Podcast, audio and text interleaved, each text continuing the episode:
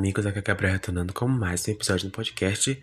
É um prazer enorme estar aqui com vocês, trazendo mais um caso de crimes cruéis.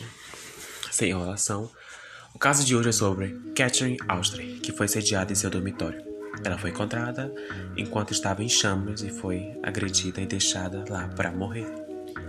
Ela nasceu dia 10 de maio de 1984, cresceu em um lar adotivo sua mãe biológica tinha uma doença mental e foi afastada de Cat por negligência.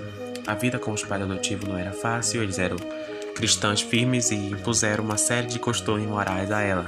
Cat era obediente e nunca causou problemas até entrar na faculdade. A garota tirava boas notas no ensino médio, tornou-se líder de torcida e sempre estava envolvida em atividade extra-classe, uma adolescente, adolescente tímida e ao mesmo tempo doce. Kat era colecionadora de uma série de títulos escolares, tais como estudante do mês, numa academia do estado, e uma ganhadora de prêmio de presença perfeita. Quando Kat Alton entrou na faculdade, seu comportamento mudou. Ela fretava com diversos garotos, começou a beber muito no intuito de pressionar seus amigos. Ela passava uma mensagem de garota extrovertida e empoderável, com a ajuda do álcool.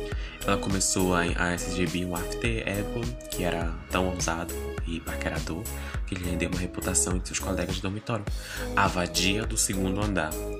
Cat decidiu emancipar-se devido à pressão de sua família católica sobre seu comportamento.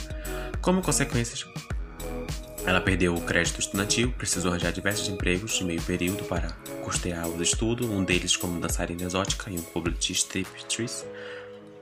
E dia 3 de maio de 2003 era uma festa de fraternidade. Cat tinha vindo de alguns vindo com alguns amigos e já estava bêbada. Antes de sair de seu dormitório, ela tomou uma mistura potente de álcool e refrigerante.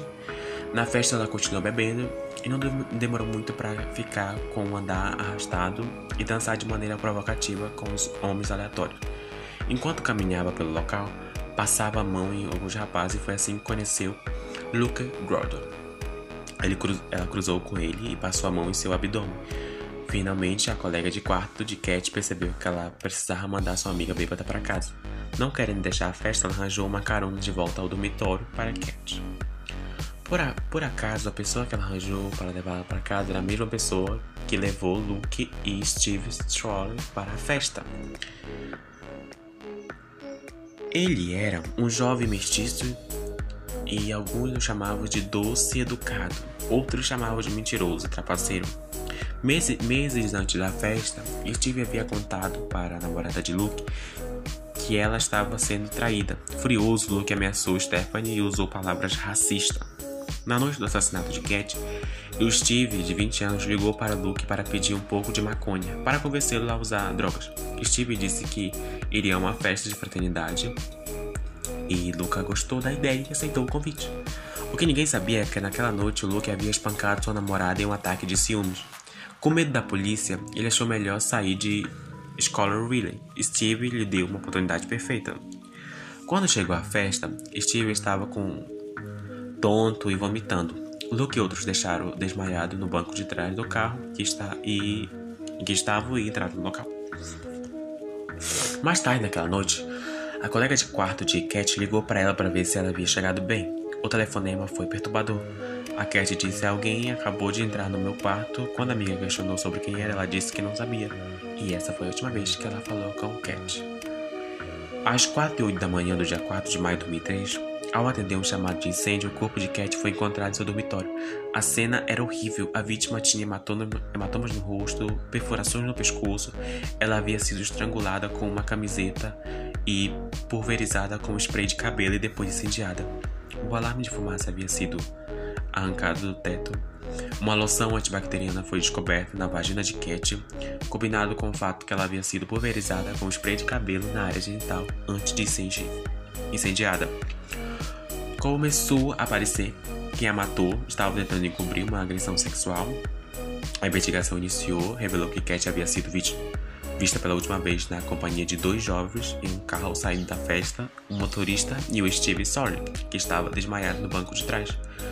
Ambos foram levados para o interrogatório, mas rapidamente o motorista foi descartado como suspeito. Estranhamente, nesse caso, a investigação do assassinato de Cat foi deixada para a polícia do, do campus. Uma situação como essa, normal é que a polícia estadual assuma o comando devido a o ocorrido tão grave. Depois da festa, o Luke foi para casa de seu pai, onde recebeu um duro sermão antes de ir para a cama. Já Steve se tornava cada vez mais um suspeito, ainda mais por suas contradições e depoimento. Ele não admitia ter estado no quarto da vítima, ora jurava que nunca tem entrado no dormitório. O Steve Sawyer começou a apontar Luke como culpado e a polícia comprou esta história, mesmo com o árbitro sólido que levou Luke à sobrecustódia. A opinião pública do campus reproduzia a narrativa de que as mulheres e pessoas negras são grande parte inocentes pelos males da sociedade e que homens brancos e ricos são únicos responsáveis por tudo que acontece de errado com o mundo. A promotoria comprou essa ideia e fez de tudo para culpar, culpar Luke, mas as evidências apontavam ao contrário. Nenhuma evidência física foi encontrada para ligar o Luke ao assassinato de Cat, enquanto ao mesmo tempo o resultado do DNA de um cotonete vaginal retirado do corpo de Cat deram positivo para Steve Sawyer. O Steve Sawyer foi julgado por seu assassinato e considerado culpado. Ele foi condenado à prisão perpétua sem liberdade condicional. O que provavelmente aconteceu naquela noite? Bom, tanto Cat quanto Steve estavam bêbados quando foram jogados juntos no banco de trás do carro. De acordo com o relato, eles brincaram e se beijaram durante a curta viagem até o dormitório da vítima. Uma vez no dormitório, Steve acompanhou a Cat até seu quarto e talvez, a convite dela, o que aconteceu lá, de, lá dentro não está totalmente claro, mas Cat pode ter negado você sexo e ao julgar sua resposta, a colega de quarto ligou. Cat pode ter recuperado seu estado alcoólico o suficiente a perceber que estava na cama com uma pessoa estranha, a ponto que fez ela tentar resistir. O bêbado chapado e frustrado por se sentir repulsa, Steve pode ter tentado, tentado forçá-la, eles lutaram. Ele estrangulou, depois a golpeou, esfaqueou, então, compreendendo que havia feito, tentou destruir a evidência, incendiando ela. É horrível, gente, um caso extremamente horrível.